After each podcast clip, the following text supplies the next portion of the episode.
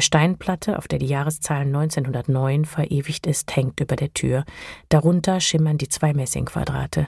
Sie wirken winzig, inmitten der weiten Fläche des dunkelgrauen Straßenpflasters. Jackie Kronstamm steht zum ersten Mal vor den Stolpersteinen, die für ihre Großeltern verlegt wurden, in der Bleibtreustraße in Berlin. Es ist nicht das erste Mal, dass sie dort ist, aber es ist das erste Mal, dass sie das Gebäude bewusst wahrnimmt, in dem Max und Amalie, genannt Mali, zuletzt in Freiheit gelebt haben, bevor sie nach Theresienstadt deportiert wurden. Nun ist es das Jahr 2005.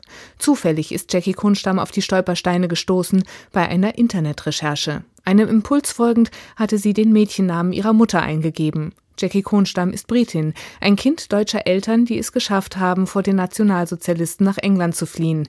Ihre Zeit hatte sich bislang immer in zwei Abschnitte gegliedert, in ein davor, eine unbeschwerte Zeit ohne Hitler, und ein danach, als Jackie geboren wurde, nach dem Krieg. Für Jackie aber gibt es noch eine dritte Zeitebene. Diese eisige Welt des Dazwischen bestimmte meinen Alltag obwohl sie schwer zu greifen war und nur selten darüber gesprochen wurde. Wenn ich wütend war oder von irgendetwas die Nase voll hatte, dann versuchte ich es nicht zu zeigen, indem ich mir immer auf die Zunge biss oder mich schlecht fühlte, weil ich es nicht geschafft hatte, verlor ich allmählich den Zugang zu den starken, lauten und bunten Gefühlen, die als schrecklich galten. Gute Gefühle hingegen waren angenehm fad, hell und nicht bedrohlich. So unterließ ich es lange, die Frage über meine Großeltern zu stellen, auf die ich mir am sehnlichsten eine Antwort wünschte. Jackie Kronstamm möchte herausfinden, was mit ihren Großeltern geschehen ist. Sie ist elf, als sie sich endlich traut, ihre Mutter zu fragen, doch die Antwort ist spärlich. Theresienstadt sei keins der schlimmsten Lager gewesen, wenigstens seien sie nicht umgebracht worden, sie seien verhungert. Nun, gut 50 Jahre später, sind die Stolpersteine für sie der Anlass, das Dazwischen zu erkunden, in dem ihre Großeltern sich wie viele andere nicht vorstellen konnten, wie schlimm es wirklich werden würde.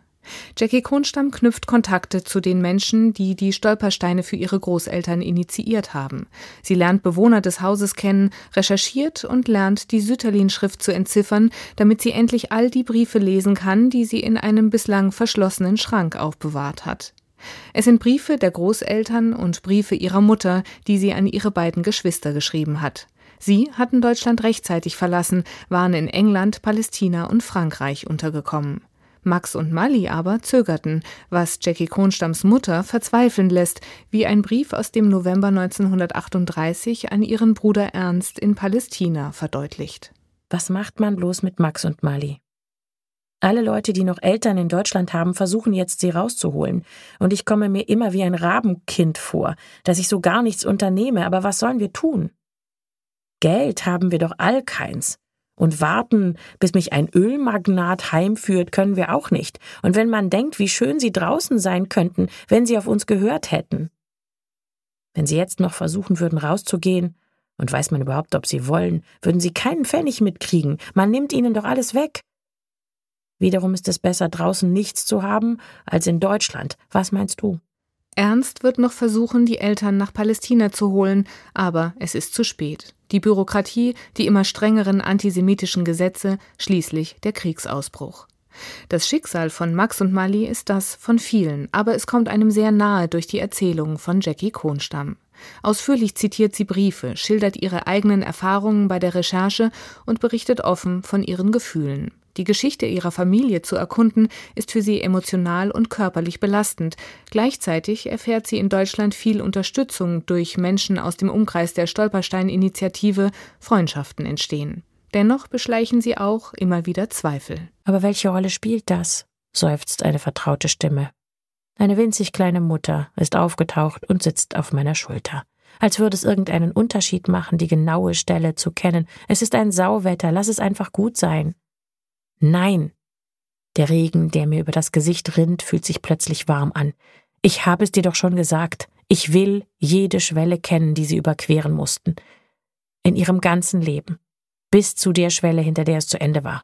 Das wird Jackie Kronstamm gelingen, und dass sie uns daran teilhaben lässt, ist sehr wertvoll. Wieder werden Menschen und ihr Schicksal vor dem Vergessen bewahrt, zum Gedenken und zur Mahnung. Jackie Kronstamm erzählt sachlich, aber dann wieder lässt sie Erinnerungen aufleben oder stellt sich die Großeltern vor, die sie nie kennengelernt hat. Wie Schauspielerin Katharina Quast diesen Text liest, ist durch und durch angemessen. Behutsam zwar, aber dennoch lebendig. Gekonnt unterstreicht sie die unterschiedlichen Stimmungen im Text, ist mal persönlich, mal neutral, dann wieder reflektierend. So wird jeder Stein erzählt von einem Leben zu einem berührenden Hörbuch, das dazu anregt, den nächsten Stolpersteinen, denen man begegnet, wieder etwas mehr Aufmerksamkeit zu schenken.